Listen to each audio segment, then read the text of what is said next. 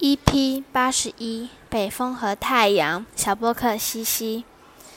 北风和太阳比赛，看谁能让路人脱掉衣服，谁就比较厉害。北风先开始，他吹出一股强风，路人反而把衣服拉得更紧。他更用力吹，想把路人的衣服吹走。没想到路人从背包里拿出外套，严严实实的包裹着自己。北风失败了，换太阳上场。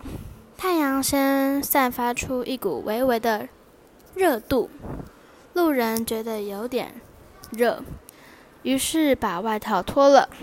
太阳又把温度升高，路人满身大汗，于是脱下衣服跳进河里洗澡去了。